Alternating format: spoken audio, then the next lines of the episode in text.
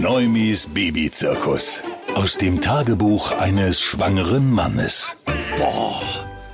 Kann der Typ endlich mal aufhören, an seiner Uhr rumzufummeln?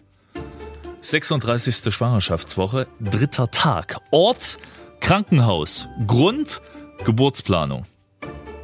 Um Himmels Willen. Ist der Kunde bleich? Der sieht ja aus wie eine Leiche. Und was der zittert.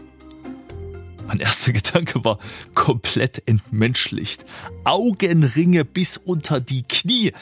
Und dann fummelt der Ewigkeiten lang an seiner Uhr rum. Klack, auf, klack, zu, klack, auf, klack, zu. Das hat einen wahnsinnig gemacht. Und ist er anscheinend Kettenraucher? Wie oft geht denn der raus? Der hat doch bald eine Überdosis Nikotin. Aber ganz klar, wenn du auf dem Sofa im Wartebereich neben einem, neben dem Kreissaal sitzt, dann äh, weißt du da relativ schnell, was bei dem armen Schlucker gerade abgeht. Nach einer Stunde kam dann die Hebamme raus und bat ihn rein, den frischen Papa. Waren Sie noch gar nicht bei Ihrem Kind drin? Uh -uh. Der hat tatsächlich wirklich nur noch Laute rausgebracht. Und dann denkst du dir, Scheibencluster. In ein paar Wochen hocke ich genau auch dort.